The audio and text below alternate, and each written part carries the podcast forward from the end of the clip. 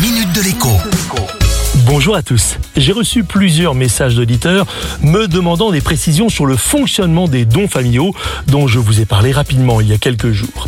Dans le cas d'une donation, on transmet à un enfant une chose. Cela peut être une maison, mais aussi par exemple une voiture, des meubles ou encore des bijoux. Dans le cas d'un don familial de somme d'argent, ce que l'on donne, c'est évidemment de l'argent. Peu de gens le savent, mais vous pouvez donner à un enfant, à un petit enfant ou même arrière-petit enfant jusqu'à 31 865 euros tous les 15 ans. À défaut de descendance, on peut aussi donner à ses neveux ou à ses nièces.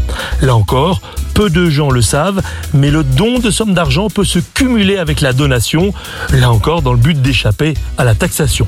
Enfin, chose très importante, le don de somme d'argent et la donation ne doivent pas être confondus non plus avec le présent d'usage.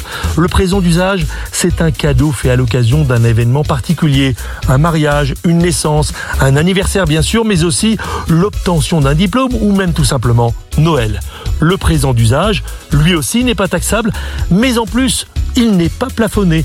Il doit juste être cohérent par rapport à vos revenus ou à votre patrimoine. À demain.